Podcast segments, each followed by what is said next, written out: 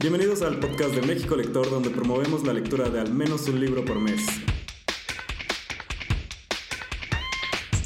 Y recuerden, lo importante es leer.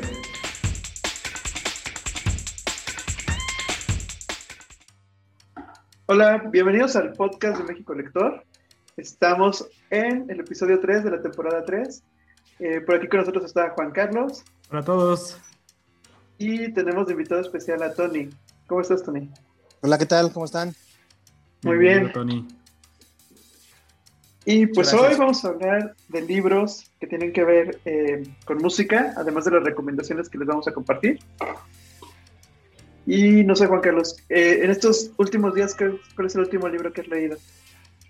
Ah, el último que, el libro que he leído, ya, ya, me, ya, ya, me cambiaste toda la dinámica. Ahí voy corriendo al Goodreads a ver cuál fue el último libro que he leído. No, de hecho, eh, a ver, de hecho sí incluí en el listado el último libro que he leído, porque este, he estado con una racha de leer los libros de de La Rueda del Tiempo, pero esos no los voy a recomendar porque ya recomendé el primero. Pero es bastante denso, entonces de repente como para darme un break estoy leyendo unos libros más ligeritos. Entonces uno de esos fue eh, retomar la serie de Terry Pratchett de Mundo Disco. Entonces, desde el año pasado que lo tuvimos como tema del mes, no había leído un libro de la serie. Entonces ya lo retomé con un libro de, que continúa la historia de las brujas. Y este se llama eh, Brujas de Viaje, en donde uno de las brujas le toca eh, heredar la varita mágica de una hada madrina, pero siendo bruja ella nunca ha sido una hada madrina. Entonces acude como a un grupo de brujas muy famosas que pues, ya hemos visto en los otros libros, que son unas este, viejitas bastante, eh, ¿cómo decirlo?, sarcásticas y que muy vividas, digámoslo así. Entonces, nada les importa y todo les parece muy aburrido. Eh, entonces, retoman una, una, aventura para ir a que esta chica, bueno, que esta bruja este, tome su papel de hada madrina, pero como ninguna sabe hacerlo, entonces andan adivinando cosas ahí. Entonces van a un nuevo reino, eh, bueno, a un reino alejado de donde, de donde ellas están, y este, pues por eso el, tema del libro, de que brujas de viaje, entonces básicamente son unas turistas en un reino típico de, eh, de, un cuento de hadas, entonces nos topamos con muchas de las historias de los cuentos de hadas como eh, Caperucita Roja, como La Cenicienta, pero le dan un toque distinto porque tenemos a estas brujas que pues, han vivido muchas cosas y ya no les importa nada de la vida y, y, nos hacen ver cosas que para todos, cuando hemos escuchado de cuentos de hadas, nos parecen bastante obvias, como de ¿por qué no hicieron esto? o ¿cómo no se dieron cuenta de esto? Entonces eh, le dan un giro muy divertido a, a, las historias de hadas madrinas y en general a los cuentos de hadas, pero con estos personajes que que son muy conocidos en el mundo de eh, Terry Pratchett, de, Mundo Disco, y pues lo recomiendo mucho porque además de que, eh, si recordarán, todos los libros de Terry Pratchett se pueden leer por separado sin importar su secuencia. Todos, todos son historias aparte y, no te vas a perder nada si no leíste los anteriores. Entonces lo recomiendo mucho si quieren algo ligero o, algo pues, medio para niños o adolescentes más que nada, o si simplemente quieren leer algo de fantasía muy accesible. Suena muy interesante porque justo lo que te quería preguntar ahorita, ¿cómo fue nuestra concepción de Terry Pratchett de las brujas? Y qué es lo que ahorita como nos describiste, porque generalmente tenemos la idea de los cuentos de las brujas como malas, o las brujas como, como sí. espantar a los niños. Sí, si recuerdas, este, uno de los libros que más leyeron en, en, México Lector fue uno de ellas, en donde tiene un tema muy feminista, donde una niña eh, quiere ser hechicera, no bruja, pero pues eh, la sociedad, o al menos ahí el mundo, dicta que pues las niñas tienen que ser brujas, no hechiceros. Entonces sí, siempre le da un giro muy distinto a esta historia de las brujas. Sí, son las brujas típicas de nariz larga, este, verruga en la nariz y sombrero grandote, pero los personajes son muy diferentes. Wow, es muy interesante para conocer más del mundo de Terry Pratchett. Bueno, Tony, ¿tú qué, este, qué recomendaciones nos traes para hoy? Gracias. Sí, este, ya nada más para, para sumar lo, que, lo, de, lo de Juan.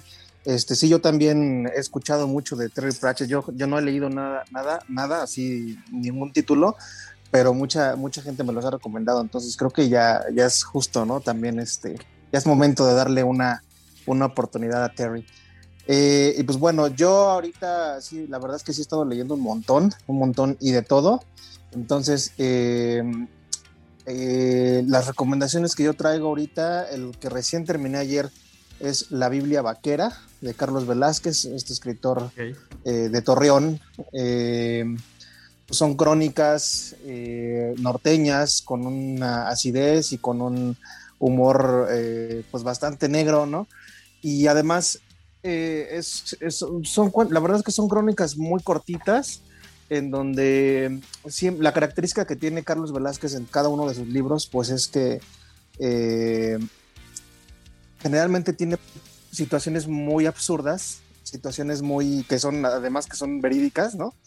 Y que eh, generalmente todas las historias, todos los relatos o crónicas giran en torno a un personaje que es como muy peculiar o ya sea porque o es un drogadicto o, es una o es este eh, un alcohólico, ¿no? O es X o Y persona, ¿no? Pero generalmente son como personajes bastante, pues digamos, eh, eh, abandonados a sus vicios, ¿no? Por así decirlo de alguna manera.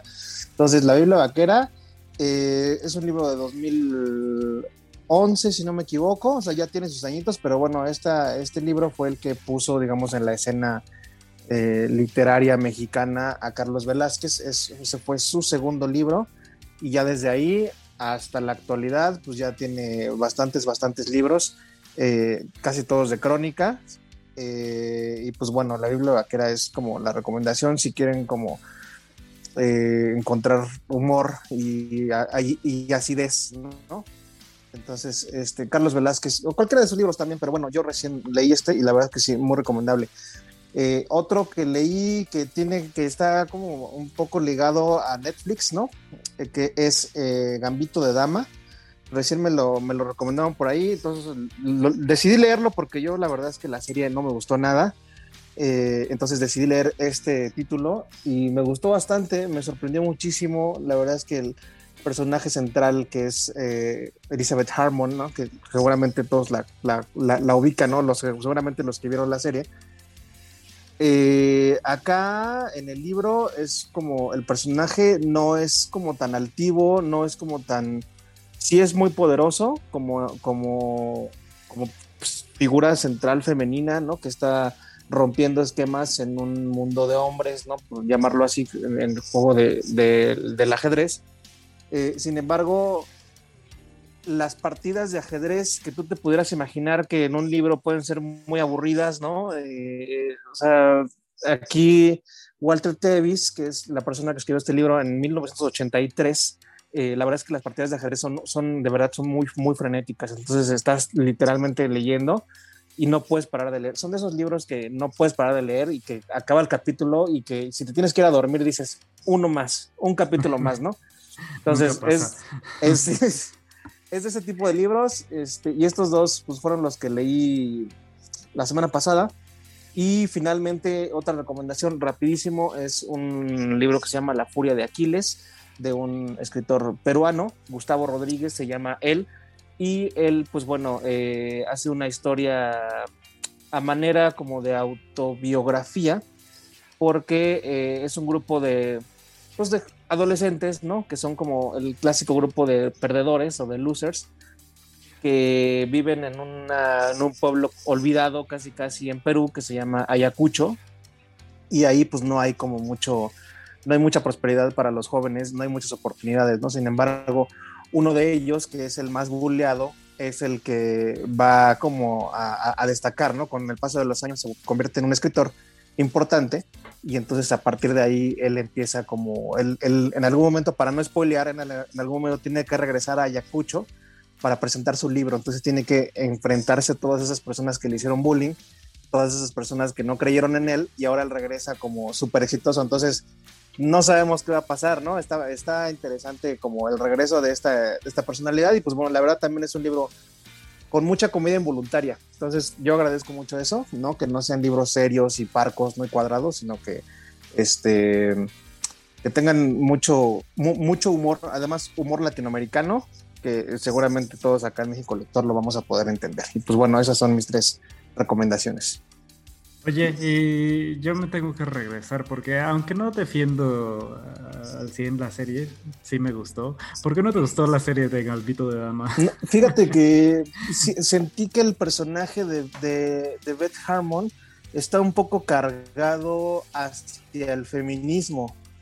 Eh, no estoy diciendo ¿no? que estoy en contra del feminismo, simplemente creo que está como exacerbada la, presentación, desde mi punto de vista, está exacerbada la presentación del personaje eh, como una figura de, como una figura independiente, como una figura de poder, ¿no? Porque es evidentemente el personaje es muy, muy interesante.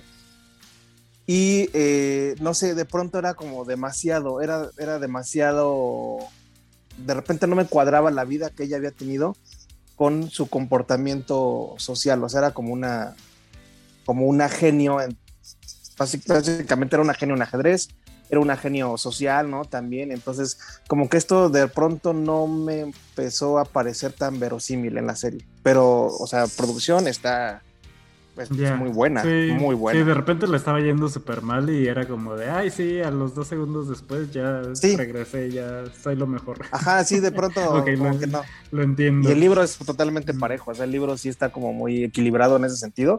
Te presentan a una Beth Harmon que sí, de, de, repente tiene miedo, si no sabe cómo resolver ciertas cosas, a pesar de que es una niño, una niña genio del ajedrez, pero de pronto tiene también estos miedos, ¿no? Y de repente no sabe cómo resolver ciertas cosas y esta, este equilibrio en el libro me gustó mucho, además de que yo pensaba que era reciente y pues ya tiene sus más de 30 años el libro, entonces también eso dije, pues, está padre, ¿no? Que alguien hace 30 años estaba escribiendo estos temas.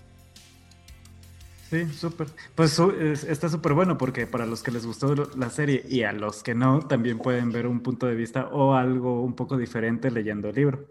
Y me llama la atención también lo de los otros dos libros que recomendaste porque tienen un, bueno, al menos lo que entendí, un toque de comedia que yo estoy muy acostumbrado a leer en, literatura latinoamericana, ah, dramas, entonces ahora que hablas que, que, le metes un poquito de comedia, digo, ah, suena, suena bastante interesante. Sí, está padre, está padre. se, se agradece que tengan este toque de humor, ¿no? sobre todo eh, los, los, textos de Carlos Velázquez, no solamente sus libros, sino también sus columnas y los, todos los artículos que él hace generalmente llevan ese toque ácido con, con, referencias de la cultura mexicana, de la cultura pop mexicana que todo mundo va a, entender, ¿no? Entonces, este, sí, sí, la verdad es que si, también si se quieren eh, reír un poquito, esos dos libros, La Furia de Aquiles, de Gustavo Rodríguez, y La Biblia Vaquera, de Carlos Velázquez.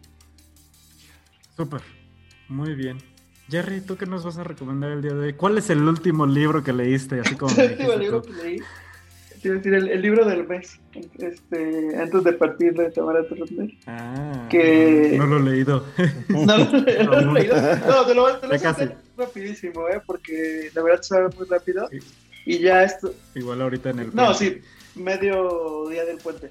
Este, de hecho, tema es que es una novela que se va rápido, pero precisamente lo leí después de un libro completamente opuesto y también siendo de una escritora y que tiene que ver con dramas. Este, les quería hablar un poco de Paradise de Fernanda Melchor. Mm. La verdad, yo esperaba muchísimo el libro porque después de temporada de huracanes, como que esperaba esa sensación de volver a abrir otro libro de ella y, esa emoción que te, que te llega porque justamente con, con Jaime Mesa en el taller de, de novela, eh, contaba pues esta manera que tiene Fernanda de, hacer crónica con sus libros. O sea, es una novela que está describiendo todo y te lo estás imaginando y no lo puedes soltar. O sea, yo el libro está así como de quiero seguir eh, viendo qué pasa. Eh, y la verdad sí lo recomiendo mucho. Es una novela corta, son como 150 páginas. Sí, lo que acabas en un fin de semana. Pero sí te lleva a este Paradise que pues es un fraccionamiento privado de gente rica y ahí pues conoces a dos personajes principales que es Franco y Polo Franco es pues el hijo de familia que tiene dinero y pues también todos estos vicios alrededor de tener una vida sencilla viviendo con los abuelos. Y Polo es todo lo contrario, queriendo escapar de pues, vivir con su madre y con su, su prima y todo lo que sucede ahí alrededor. Y lo que los une, pues es realmente tratar de hacer un crimen dentro de esta sociedad, tratar de romper las reglas y todo lo que pasa en Paradise. Eh, es muy fuerte, o sea, no, no fuerte de que pasen cosas así como que digamos sangre y demás, pero es fuerte por la manera en cómo lo escribe Fernanda y, y este como tipo terror o esta impresión que te causa leerlo, yo creo que sí es como estar leyendo una nota donde no te lo crees, donde dices, ¿cómo el ser humano es capaz de hacer esto? Pero a su vez también te sientes como tan familiarizado porque pues es literatura mexicana y dices, pues sí me suena familiar, sí me suena que esto sí lo pude haber leído y que pueda pasar. Entonces, no les cuento mucho de Paradise porque pues, realmente sería como rapidísimo contarles más, pero sí se los recomiendo porque si les gustó Fernando Melchor, pues creo que es una... Hay quien lo ve como continuación y, ahí también pueden leer este, la entrevista que hizo Tony precisamente en la página de México Lector. Sí tiene algunos como elementos, pero yo creo que también es un buen comienzo para que si no conocen a Fernando Melchor, lean Paradise y ya de ahí empiecen a investigar un poco más de lo que ha hecho. No sé qué opinas ahí, Tony. Sí, de acuerdo. Eh, continúa con la narrativa explosiva, ¿no? Y, y transgresora de, temporada de, huracanes, ¿no? Que al final, pues temporada de huracanes la lleva a Fernanda Melchor a, a, ser nominada al Book Prize, ¿no? O sea, como de las primeras mujeres latinoamericanas nominadas en este rubro. Entonces, eh, Paradise sí se puede leer como una, como una continuación en el sentido estético eh, narrativo. Eh, obviamente la historia es completamente distinta. Eh, me gusta mucho eh, los personajes, ¿no? Que de primera impresión son dos, dos polos opuestos, sin embargo, ambos comparten un dejo de soledad, ambos comparten este, el crimen, ¿no? Como, como bien, bien lo dices, y los dos están escapando de algo.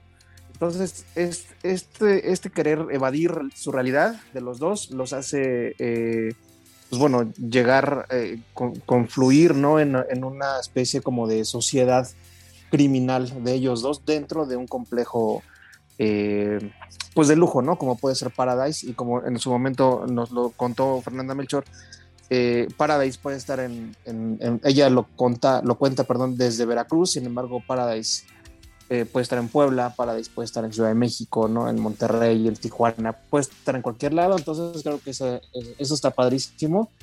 Y pues nada, sí, es, es un gran libro, este último de, de, de, Fernanda. Y no sé, Juan Carlos, ¿tú tienes un libro más que nos quieras recomendar? No, no el último que has leído, sino una de tus recomendaciones que has preparado para este mes. Sí, es que lo pones difícil. Eh, sí, de hecho, eh, quiero recomendar eh, el último libro de Victoria Schwab. Yo leí un libro de Victoria Schwab el año pasado y no me gustó. Pero salió este y muchos amigos lo leyeron y estaban diciendo mucho de que les había encantado y que pues, todos lo tenían que leer. Es La, invisible vida, la vida invisible de Adi, Adi LaRue. Eh, que trata de esta chica en los años 1700 en Francia, que hace pacto con un espíritu, demonio, eh, criatura. Bueno, hace un pacto con una criatura mágica, eh, en donde le pide, pues, el problema es que pide algo un poco ambiguo, entonces esta criatura se lo concede, pero le concede libertad, pero de una manera que ella nunca se imaginó. Entonces, básicamente, pues digamos que la maldice. Y la maldición a la que se tiene que atener es que, pues, va a vivir por siempre, pero nadie la va a recordar. Entonces, eh, tenemos a esta chica en 1700 que regresa a su casa y nadie recuerda quién es. Y básicamente tiene que vivir todo así todo el tiempo. Eh, en cuanto alguien cruza una puerta o se voltea hacia otro lugar, ya no la recuerda, no sabe quién es. Entonces, eh, tenemos esta narración en la que la autora nos va contando eh, cómo vivió su vida desde los 1700 hasta... Se retoma la narración en el 2014 hasta el 2014 donde ya está viviendo la actualidad y le empiezan a pasar algunas cosas interesantes, digámoslo así. Este, y está muy, muy, muy entretenido. La verdad es que el tono de la novela es más como mm, romántico. Romántico en el aspecto o en la manera en que está narrando todo lo que está pasando. Digo, porque al final pues sí está medio feo de que todos se, se olviden de ti. Porque ella se lleva como a, a su propósito intentar influenciar como artistas para que de alguna manera el recuerdo de ella quede en algún lugar. Lo logra o no, no lo, logra, tendrían que leerlo para saberlo. Este, la verdad está muy padre, está muy bonito. Eh, es una lectura ligera y si quieren algo más, este, pues sí, es que yo le digo romántico, pero pues es porque estoy muy acostumbrado a la fantasía medio grimdark. Entonces, esto es algo más ligero, algo que todos pueden llegar y les puede gustar. No hay... Eh, es una fantasía muy accesible porque pues no, no es, en es en nuestro mundo, trae un poco de historia sobre lo que ella va pasando desde Francia y cómo llega a Estados Unidos. Eh, y ya, el personaje principal, la verdad es que es muy, este, uh, uno se puede identificar muy fácil con ella, a pesar de que tiene 300 años. Eh, y sí, entonces si les llama la atención, está muy, muy entretenido. Lo pueden encontrar en Kindle, ya en español. Y si no, pues en inglés en, Amazon. ¿Tú tienes otro libro, Jerry, que quieres recomendar antes de hablar de este de música? ¿Este tema de hoy? Sí, tengo un libro más que fíjate que el año pasado eh, y justo lo, lo, recomendé aquí en el podcast, les hablé de Ausencio de Antonio Vázquez, este autor que dije que era de Oaxaca, pero no es de Oaxaca. Ya se me olvidó de dónde es, creo que es de Tucson, Arizona, o bueno, en Estados Unidos, pero vive en Oaxaca, no es de Oaxaca, y yo dije que era de allá pero últimamente en septiembre del 2020 sacó un nuevo libro de cuentos que se llama Señales Distantes. Entonces, este, este es un nuevo libro, son 10 cuentos, que uno de los hilos conductores pues es como el comportamiento humano, la vida, la muerte, toda la naturaleza humana también. Y la verdad, este, tengo mucha curiosidad de leerlo, de hecho les adelanto que nos va a acompañar en la reunión de mayo, el 8 de mayo, si no me recuerdo, en la reunión de México Lector. Entonces, este, justamente como esta ola que estoy viendo. No, la de. Ah, la siguiente. Va a estar con nosotros hasta mayo. Ah, la siguiente. Yo, Ahorita la de abril. ah, entonces el. Pues si lo están escuchando va a ser hasta el 8 de mayo. Pero. Pero hay como una corriente, no sé qué opinan ustedes de que he visto muchos autores que están usando de referencia a Oaxaca o viven allá, o hay muchísima literatura que viene de Oaxaca y está bien interesante. Y pues Antonio Vázquez es uno de los que está como impulsando esta, esta corriente últimamente. Y pues tiene poco que salió su libro, entonces se lo recomiendo, que busquen señales distantes para ver sus cuentos. Y no sé, yo soy muy fan de estos libros de cuentos cortos porque si ya andan como cansados de leer o no tienen inspiración o demás, eh, una de dos, consigan una novela corta de unas 100, 150 páginas y se despejan un poco y empiezan a leer algo nuevo, o consigan un libro de cuentos cortos que con poquito tiempo vas leyendo los cuentos y te van dejando también algo y descubres también nuevos libros. Súper, suena muy bien. Y bueno, pues para pasar un poco, este, ahora sí les vamos a platicar del tema de, este podcast. Hace unos días este, estábamos en un clubhouse que de repente organizamos como un clubhouse para preguntar precisamente qué libro estás leyendo. O sea, como que todo el mundo entramos y así de, oye, ¿qué estás leyendo? No, pues el libro del mes, algún libro pendiente, algún libro de creatividad y demás. Y justamente ahí fue donde coincidí con Tony y habíamos coincidido como en otras este, ocasiones de México Lector, con otros autores. Y justamente estamos platicando de libros que nos cuentan un poco de la historia de la música, porque hay historias muy interesantes, hay muchísimo que aprender como de qué ha pasado con la historia de la música o de los grupos, o a veces nada más conocemos como algún grupo, pero no sabemos como qué hay detrás, qué influencias tiene o qué papel ha jugado en la historia este, lo que ellos han hecho. No sé si recuerdan, últimamente traíamos el tema de Daft Punk que se desintegró y entonces eh, para muchos fue como de, oye, pues Daft Punk este, ya tenía mucho que no sacaba discos, pero pocos sabíamos como la historia detrás de Daft Punk y lo que involucraba que ellos produjeran uno de los discos o qué grupos estuvieron muy fuertemente influenciados de ellos o a quienes estaban retomando, de dónde tomaban empleos. Entonces, todo esto es un enorme mundo y en esa plática pues quisimos traerlo un poco aquí a este podcast y por eso invitamos a Tony para que nos cuente de libros de música y vayamos como platicando un poco de cómo podemos descubrir más. Sí, muchas gracias Jerry. Sí, pues digo, la verdad es que aquí sí cabe, ¿no? De que en gusto se rompen géneros. Eh, pues ya cada quien o sea, porque, o sea, lo que quiero decir es que muchos eh, músicas y muchos músicos, pues han sacado sus biografías, ¿no? Entonces, evidentemente, a los que no son fans de Blur, pues no les va a importar lo que diga Damon Albarn, ¿no? Pero eh, se tiene que reconocer, ¿no? Que estas figuras de la música mundial, ¿no? Pues tienen, tienen algo que decir, ¿no? Y que, y que no por nada eh, son como los personajes que son, ¿no? Entonces, pues bueno, en ese sentido, eh, lo comentábamos hace, hace, rato, ¿no? El mismo libro de, David Byrne, ¿no? Por ahí también eh, ayer, justamente ayer, yo regalé un libro que es este un libro ilustrado de Kit Moon, el ex baterista de The Who, ¿no? Que es de las bandas eh, icónicas británicas, ¿no? Entonces, eh, la verdad es que como títulos de biografías hay muchísimos, o sea, podríamos dedicarle una semana entera del podcast y no nos los vamos a acabar. Entonces, en ese sentido, eh, yo quise seleccionar eh, algunos libros, ¿no? Que les traigo, que, bueno, que quiero, que me parecen importantes en ese sentido de, pues, de, los libros que te van a dar algo más como una biografía de un personaje, de un frontman. Eh, quisiera empezar por un libro que se llama Satisfaction, que yo lo leí hace unos 3, 4 años, se llama Conversaciones, Conversaciones con el Rock, es de un periodista colombiano que se llama Jacobo Selnik.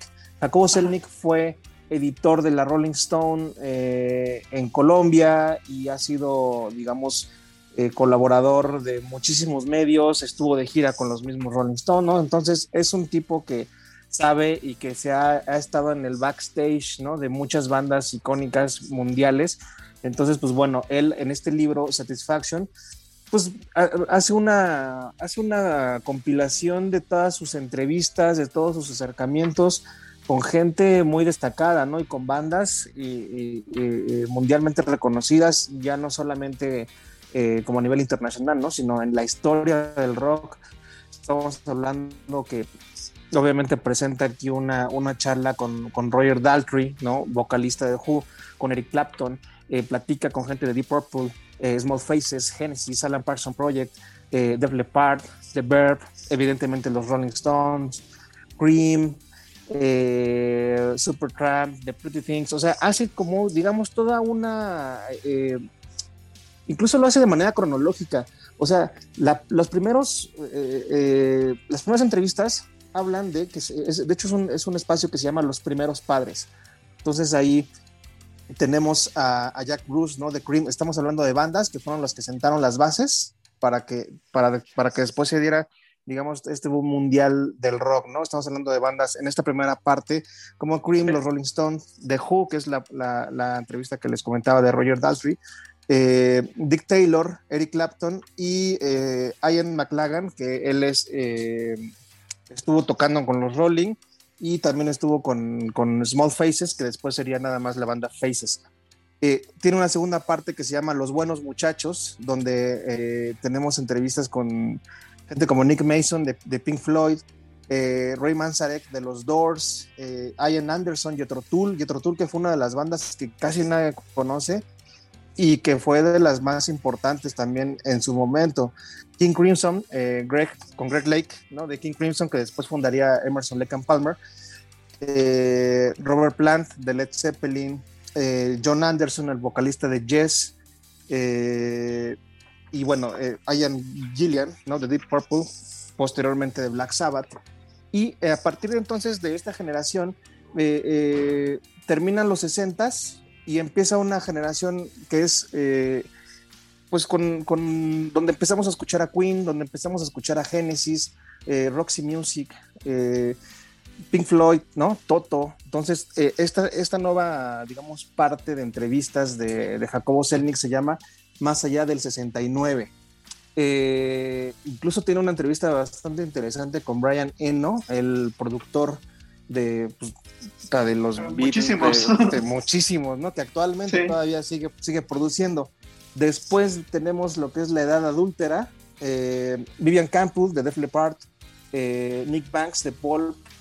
Eh, por ahí viene también una entrevista con Jazz Summers, que él estuvo en, Wham, después estuvo en The Verb y finalmente termina su carrera con Snow Patrol, si no me, si no me equivoco. Y finalmente... o, sea, esta conexión llegó hasta Snow Patrol que ya fue como en los 2000. Sí, sí, sí, sí, Sí, ya en los, ya en los 2000. Y aparte tiene una, bueno, al final, ya nada más para, digo, para finalizar como el sumario, eh, tiene un par de bonus tracks, ¿no? Que son con, con Noel Gallagher de Oasis, evidentemente, ¿no? También ya mucho más nuevo, y con Steven Wilson, ¿no? Eh, entonces, este libro, la verdad es que yo, a mí sí me parece de los, de los, o sea, si, te gusta el rock eh, o, la música, ¿no? Y la quieres, y quieres entender cómo fueron las facetas, eh, Satisfaction, conversaciones con el rock de Jacobo Selnick, es importantísimo si te quieres enterar. Paréntesis, hay un, un ejemplo de todas las anécdotas que, nos podemos, que podemos encontrar aquí. Es, hay una canción de The Burp que se llama Bittersweet Symphony, que es, digamos, el, el himno ¿no? de, de, la canción que empieza con unos violines.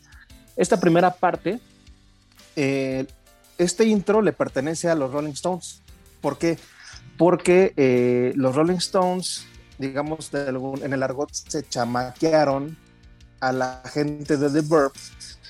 Entonces le produjeron, le, eh, sí, produjeron esta primera parte y ellos la, digamos, ellos la registraron. Entonces le dijeron, eh, los Rolling Stones le dicen a The Verb, te cedo este intro y tú haces la pieza. Entonces hacen la pieza, le va increíble, pero The Verb no gana un solo peso de regalías por esta canción Versus Symphony y es la canción más emblemática de ellos y todas las regalías de esa canción se las, se las quedan los, los Rolling Stones. Entonces, así como este tipo de anécdotas, eh, hay muchísimas, ¿no? Eh, eh, incluso este, este May de, de Queen también hace, habla un poco sobre el, el, acercamiento, ¿no? Que tuvo con, con, bueno, desde el seno, ¿no? De toda la banda Queen. Evidentemente, pues hay muchísimas historias que, que contar. Entonces, Satisfaction es imprescindible ahorita el que decías de, de, David Byrne es el de Home Music Works, que sí está ah, popularísimo, que también es toda la historia, pero desde la música, desde desde la música, cómo empezó el rock, cómo empezó la música como de salón, cómo empezó el tema de conciertos, cómo los espacios y cómo la misma tecnología fue la que fue llevando a la música como espacios grandes, como para que se disfrute con audífonos, se disfrute como en, en casa, etcétera, dependiendo de la tecnología. Este, es un libro bastante amplio y ahorita con lo que cuentas se me hace muy interesante porque hay esta conexión, o sea, de eh, la música del rock de los 60s, los 70s, que creo que ahí sí hubo como, o, corrígeme, pero sí hubo como un ocaso en el rock porque la música disco fue la que explotó y entonces ya hasta en los 80 se volvió como un rock un poco más comercial. Los 90 llega el grunge, que entonces ahí tenemos a Nirvana, Pearl Jam y demás. Y a mí me gustaría recomendarles un libro que habla precisamente ya de los 2000, que fue una etapa que ya me tocó conocer y no sé ustedes también como contemporáneos, eh, este libro se llama Meet Me in the Bathroom, Revert and Rock and Roll in New York City, del 2001 al 2011. Es de Lizzie Goodman y pues cuenta la historia de las bandas, no sé si recuerdan todas que empezaban con D, o sea, estamos hablando de The Strokes, de Yeah Yeah Yeahs, el Citizen System, Interpol, Vampire Weekend. Entonces hubo también un boom en estos 2000 de estas bandas que era como el género indie, pero también era como un rock y todas estas bandas independientes, todo este movimiento que hubo en Nueva York, vienen en este libro y cuentan también este, como todas las historias. Y pues muchos de estos grupos ahorita siguen y otros han ido desapareciendo, otros han reinventado, pero pues la música ahí sigue, sigue en una evolución y creo que con los retos que está teniendo este año la música, de que ya no hay eventos masivos y de que este, yo creo que se está enfocando como en concentrarse a sacar música nueva y se están concentrando en sacar mejores producciones para mantenerse competitivos, pues vale la pena como echarle un ojito como a la historia de estas bandas, qué están haciendo ahorita, cuáles siguen, cuáles no, y qué bandas nuevas están saliendo, ¿no?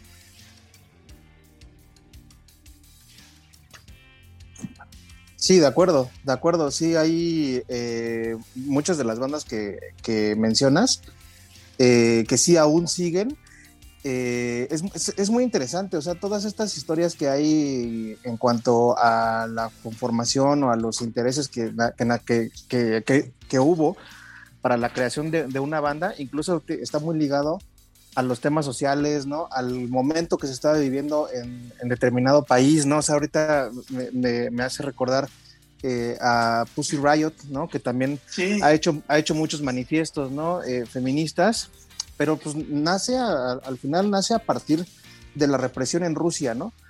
Eh, de Vladimir Putin. Entonces, eh, es muy interesante, eh, sobre todo los contextos.